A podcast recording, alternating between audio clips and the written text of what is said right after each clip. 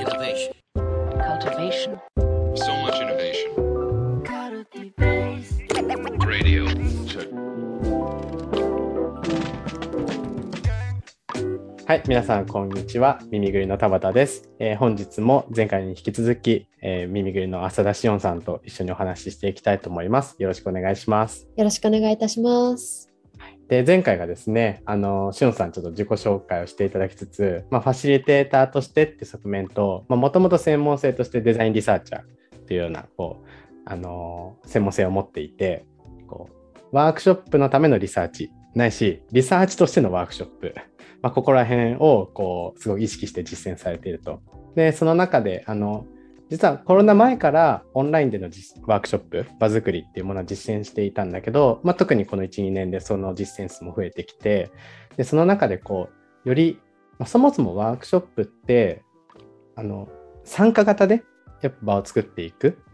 なので、より豊かな参加を作るために、どういうふうな工夫ができるかっていう方向でいろいろこう試行錯誤を重ねてきている結果、まあ、一つこうミロとかミューラルと言われるようなオンラインホワイトボードを使って、まあ、極論当日ファシリテーターのシオンさんがいなくてもははん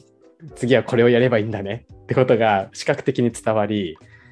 手が進み場合によってはその事前の宿題だったり事後の活動だったりってどこまで含めてそのビジュアル的に場を作っていってそこにアクセスしてもらってワークが成立する。その参加してほしい活動が成立する、まあ、そんなところを作ろう。作るってことによりこの拍車がかかったって感じなのかな。この1、2年で。っていう風なお話を聞いてきたんですけど。でまあもともとのちょっと問いの入り口としてはあのオンラインの実践がえ違う。オフラインの実践が基本だった時とオンラインの実践が多くなってなんか変わったことあるっていうのがちょっと入り口の問いでした。でその問いに対して、まあ、こう作り込むようになったっていう今のような話の他になんかこう場に対して壊していくっていうスタンスが結構変わった前後でとかって話も出てきてたんでちょっとここら辺から入っていきたいなと思うんですけどこれこ壊すようになったそれとも壊さなくなった、あ、壊さなくなったっていう方ですかね。うん、オンラインが増えて。はい。うんどっちかっていうと、こう、そこで作り込んだものを、まあ、どこまでいけるかっていうぐらいになってきたかなっていうふうには思いますね。ほどじゃあちょっと前回の終わりの頭出し嘘ついちゃったな。すいません。前はあんまりこう作り込ま込みすぎないプログラム設計で当日臨んで、まあ、いわゆる非構成的な対話の場だったりっていうのを作りつつその中でもさらにちょっと揺さぶってったり壊していったり規定の方向性と違ううん全に舵取りしたりっていうことが前の方が多かったっていうそうですね。うん、はい。そうそうすると前はどこで何を壊すかな？みたいなアンテナを例えばと、ね、場の中で持ってたとしたら今はどんなアンテナを持ちながら当日過ごしてるって感じですか？でややもすると不在のまま進むワークを設計してるわけで。はいはいはいはい。それでもなお当日シオンさんが場にいる時ってな何のアンテナが立って？そうですね。まあ、あの、みな、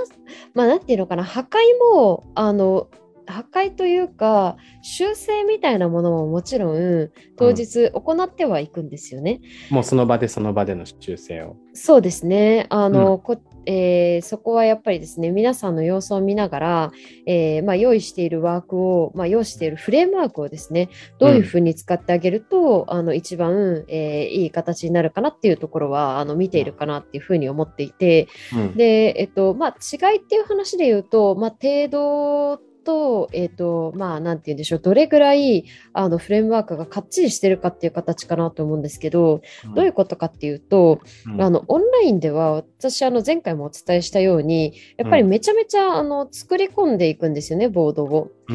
ん。で、そうすると、もうここにツールが存在する状態になってくるので、はい。なんで、あのーまあ、このツール自体はもうフィックスしちゃってるわけなんですよね。これをこう、なんていうか、ゼロからこう作り上げるわけにはいかない。だからもうゲームがユーザーの手に渡った瞬間からそのはいユーザーがゲームに必要なものはもう手元に揃っていて、そうなんです。次にっていう。はい。はい。なんで、大きな変更が、まあ、できづらい状態になっちゃうっていうところがありまして、はい、なんで、割と、あの、まあ、なんて言うんでしょうね。このボードは前提としながら、まあ、どういうふうにツールの使い方を変えるかとか、あとは、まあ、あの、皆さんとしてどれぐらい、まあ、ここに書いてるよりも時間がかかってしまうか。で、えーどれくらい時間かけると、まあ、じっくりとこのツールを使ってもらえるのかっていう観点から、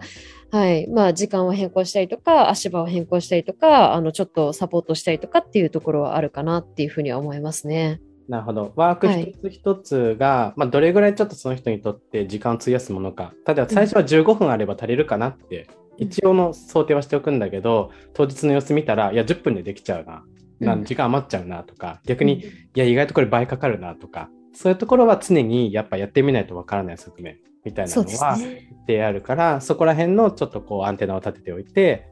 あの、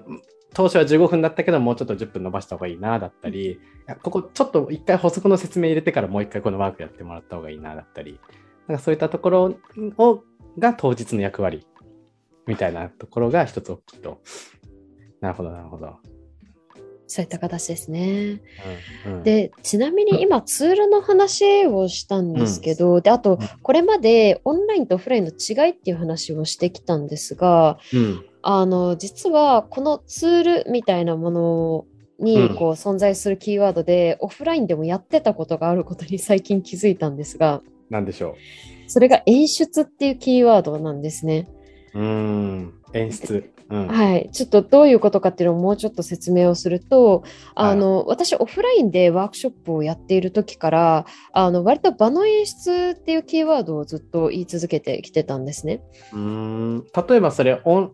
オフラインの時のワークショップで演出したなっていうのは、例えばどんな？はいはいはいはいはい。えっと、例えば、まあ、うん。あの、わかりやすい、めちゃめちゃわかりやすいのは、うん。あの、プレフルワークショップというワークショップがありまして、はい。で、これはもう私の入社のきっかけになったようなワークショップなんですけども、あの、今、今はい。やりますね。うんそうですね。今も、あの、時々やっているオフラインでしかちょっと今はできていない、あの、ワークショップなんですけども、そこでは、まあ、あの、こういった、あの、後ろに今流れているような、あの、可愛らしいツールなんかを用いながら、あの、割と、こう、遊び心あふれるような、あの、ワークショップを展開していくんですね。これちょっとラジオの方に補足すると、あの虫眼鏡型のツールを使ったりとか、で、こう、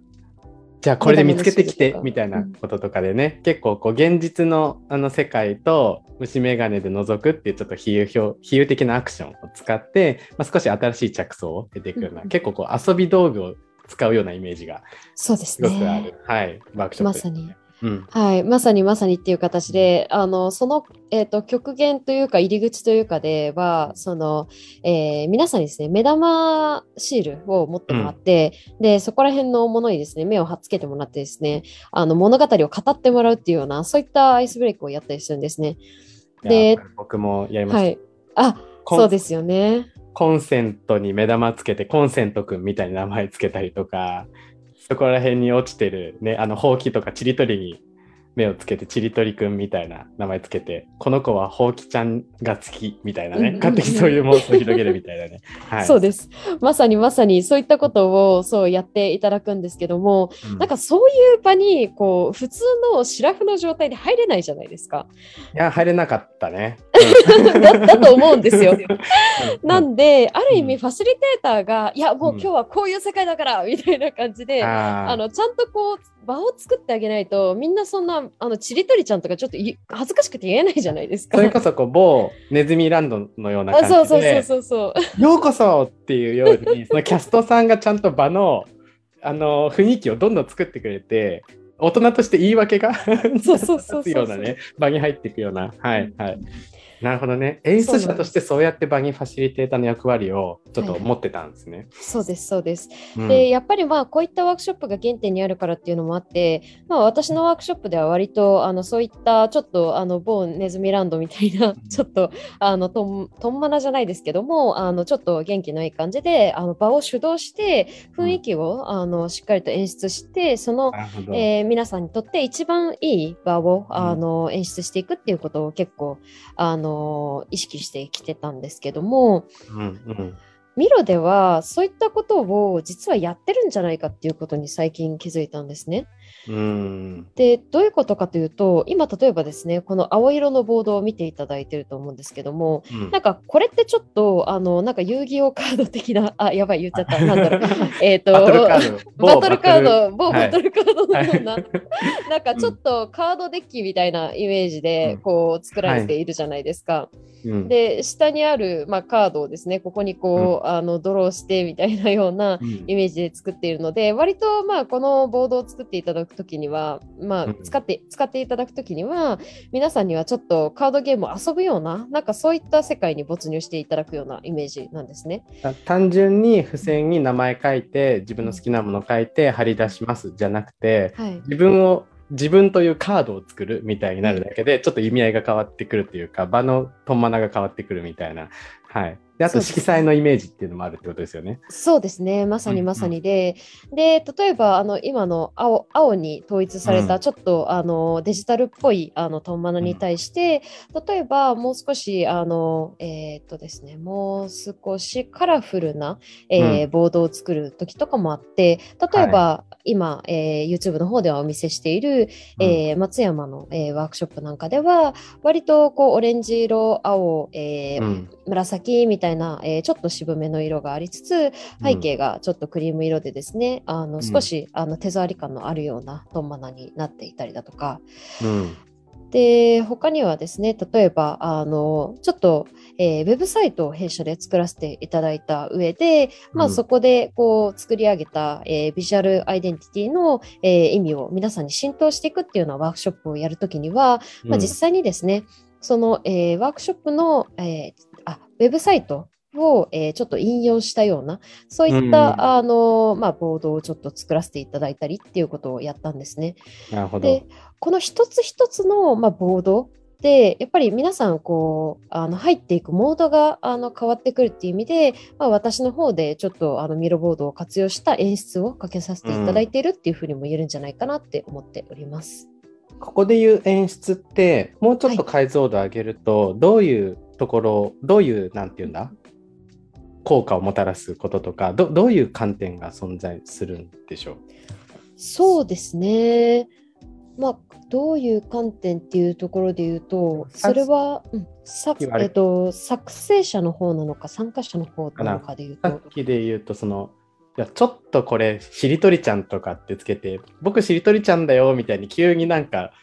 フルスロットル踏むのむずいなみたいなのあるから、でもそういう非日常的なちょっと普段慣れないアクションっていうものをなんかやってもいいかって思わせる非日常性あみたいなところにあの誘うようなちょっと儀式としての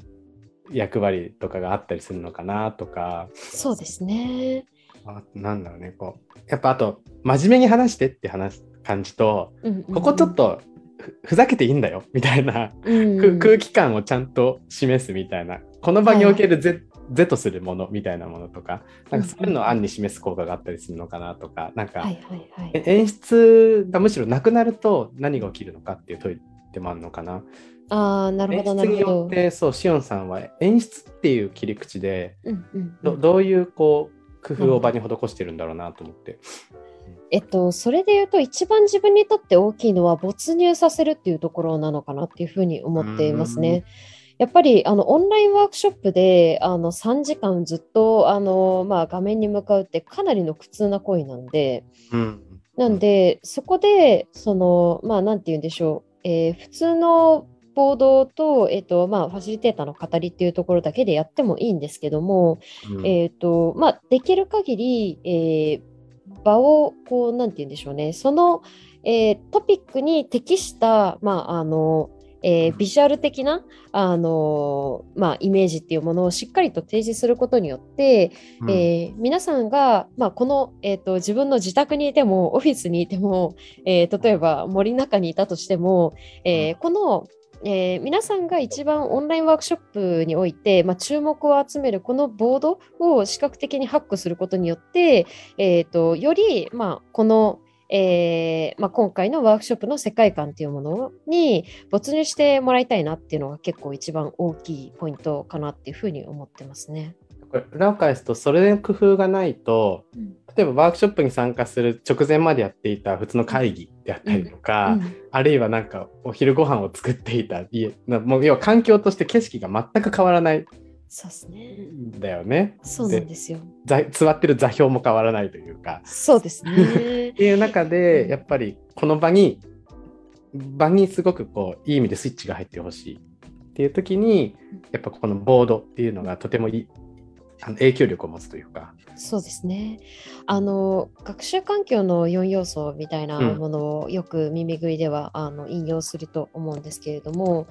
えっ、と学習環境デザインっていう考え方ですね。そそうですね。うんで、えっと、そこで、まあ、あのうんいくつか要素があると思うんですが、そのうち、まあ、人工物という、まあ、要素っていうのが、まあ、結構、あの私たちの、まあ、なんて言うんでしょうな、このミロのあの、立ち位置として考えられる方多いかもしれないんですけども、えっと、えしあ、そっか。4要素っていうのがまず学習をが生まれる環境としてはどんな活動をするかっていう要素がまず大きいよねと。であとそれをどんな人とどんな関係性でやるかっていう共同体っていう要素がまずもう一個左右する要素であると。でどんな場所でやるかっていうのとどんな人工物まあ人工物を持っていったらツールを使うかみたそいうな。ね。からまあペンを使う紙を使うパソコンを使うズームを使うみたいなね。うんっていうのがあった時に今のはミロっていうのは人工物の位置づけとして、まあ、工夫の余地が使い方だよのはいいろいろ工夫しようねっていう位置づけにされやすいそうですね。っていうのが一般的にっていう一般的に。とということは、ということは どれだと思います？みたいな話になるんですけれども、うん。えっと、私としては、うん。あの最近の気づきとしては実は私はミロをこの空間を作るために使ってたんじゃないかなっていうふうに思っているんですね。うんでやっぱり皆さんあのワークショップあのオフラインのワークショップをどこで開催しますか？みたいな話って結構あの、まあ、打ち合わせの時とかあのよく出てくると思っていて、うん。でいや普段の会議室だとちょっとあのいつものあの気持ちのままになっちゃうからちょっと、あのえー、と私たちのオフィスでやらせてもらえないかっていうお話があったりだとか、うん。あとは社内でもちょっとおしゃれなスペースがあるのでそこを借りき貸し切ってあのやりましょうみたいな話だったりとかそういったことが結構出てくると思うんですけどもうん。やっぱりあのどうしてもですねオンラインだとそこのコントロールがあの効かないといいますか、まあ、はい。良くも悪くも皆さんご自身の自宅からとか、えーご自身のプレあのステ、えー場所から、えー参加をされると思うんですね。うん。なんでかなり俗人的というかそうですね。主催者側からすると運任せに近いような構造になるというか。うん。はい、うん。まさにそうかなというふうに思ってまして。でうん。ただ皆さんが共通しているのがこの画面にずっと、まあ、3時間向かっているということなんですね。うん。でそう考えた時にやっぱり、まあ、あのどういった、えーまあ、デザインのものをここに置いてあげるかっていうのでだいぶその、まあ、あのどういった、えーまあ、アウトプットをどういった気持ちで出していくのかっていうところもコントロールができるなっていう意味で、うん。まあ、あのバーチャルな場を空間っていうものをあの、まあ、ミロで作ってるっていうことではあるのかなって思ってますね。なるほどね。はい。でなんか今そのワークシートとしてツールとしてのワークシートを作ってるんじゃなくてそのはい。本当に空間、その人に没入してほしい空間、あるいは没入を誘うよっていくような空間をどう設計するか要は演出するかうん。っていな感じでまあ場合によってはもうこのミロの中一つ一つはインテリアのような役割を持っていたりするのかもなとかね。あとはミロの中にブワーッと広がってると広大な空間だしもうこれだけって一箇所しかなんかなかったらあのみんなで狭いところに入るっていう感じなのかもしれないしそうね。そういうもう空間設計とか、まあ、まさにさっきの演出っていう観点でどうデザインしていくかっていうのがなんかすごくあの見立てとしてなんかこれ、なんかどやっぱ独自性高い見立てなんだろうなって思うんだけどでも同時にこうさっきの学習環境デザインに立ち戻るとあのパート1の方でちょっと1個前のラジオで話してたようにいや活動そのものも視覚化してデザインしてるわけじゃないですか。あそうですね。ね、うん最初これやるんだよ次これやるんだよっていう風に活動がパッと視覚化されていたりあるいは今日やるのはカードゲームのような活動なんだよっていう風に視覚的にこう活動のニュアンス雰囲気を伝えていくっていう意味ではなんかこう空間と活動が一体となったデザインをうんまさにこう行ってるっていう風ななんか捉え方もできそうだなっていう風にちょっとあの、そうですね合わせて聞きながら思いました。ちょっとあのあぼちぼちあの時間がね来てしまったんであれなんですけどなんかってって思ったんですけど、さ最後、ちょっとクロージング気味で。はい あのえっとあ、ありがとうございます。ちょっとさっきの田畑さんの話を聞いて、一つだけあのミロの設計のポイントにもなるかなと思ったことを思いついたので、一つだけあのお伝えをしますと、あのまさにですね、この活動っていうものをどういうアナロジーで例えるといいのかっていうものが、実はこの空間とか人工物としてのミロのトンマナっていうのをあの決定しているっていうのが私のあのデザインのスタイルだったりするんですよ。これ、このタイミングで出すのなんですけど、シモンさん、あの、建築だもんね。そうなんです建よ。築ってさ、まさに空間とその中での営み、活動がさ、もう不可分なうん、デザインじゃないですか。まさに、はい。素人なりの捉え方だけど、なんかだから建築してるんだなっていうふうにストンと落ちた、今の。あそうなんです。結うん。構オンラインになってからはそのうん。意識がすごく強くなってますね。この活動をどういうふうなあのアナロジーで例えるとよくって、どういった構造であのん。表現してあげるとよくって、で、うん。っていうことは、えーこのミロのボードの、えー、と構造っていうのが視覚的な構造がどういったものであるといいのかとか、どういった色だったりとか、どういったあの、まあ、アナロジーによる、まあ、例えばこれだったらカードゲームとしてのカードデッキとしての,、うんあのワークシートがいいんじゃないかみたいなことをまさに作っていくっていうのがあの私のミロデザインのポイントの一つかなって思いますね。街の中に住民がつい使いたくなる図書館を作るって感覚と、うん要は参加したくなる場所。そうですね。作るみたいな感じと、なんかあれね、うん。なんかなんかつって捉え方って捉えていくとなんかしおんさんがやっている実践の意味がなんかつかめるのかもって最後の最後に思いました。やばいですね。これまた続編を撮りたくなるぐらいの ちょっと、ねあのポイントを見つけてしまった感じですね。そうですね。いやー面白いな。はい。まあちょっと一旦でも本日はここで切りたいと思います。それでは、ねはい、はいあのちょっとオンラインワークショップファシリテーションの、まあ、ちょっとヒントになれればと思いまして、あ2日2回に分けてお話ししてきました。あのしおんさんありがとうございました。ありがとうございました。またちょっと別のテーマで深掘りしましょそうしましょう。はい、よろしくお願いします。う。はい。ありがとうございます。ありがとうございました。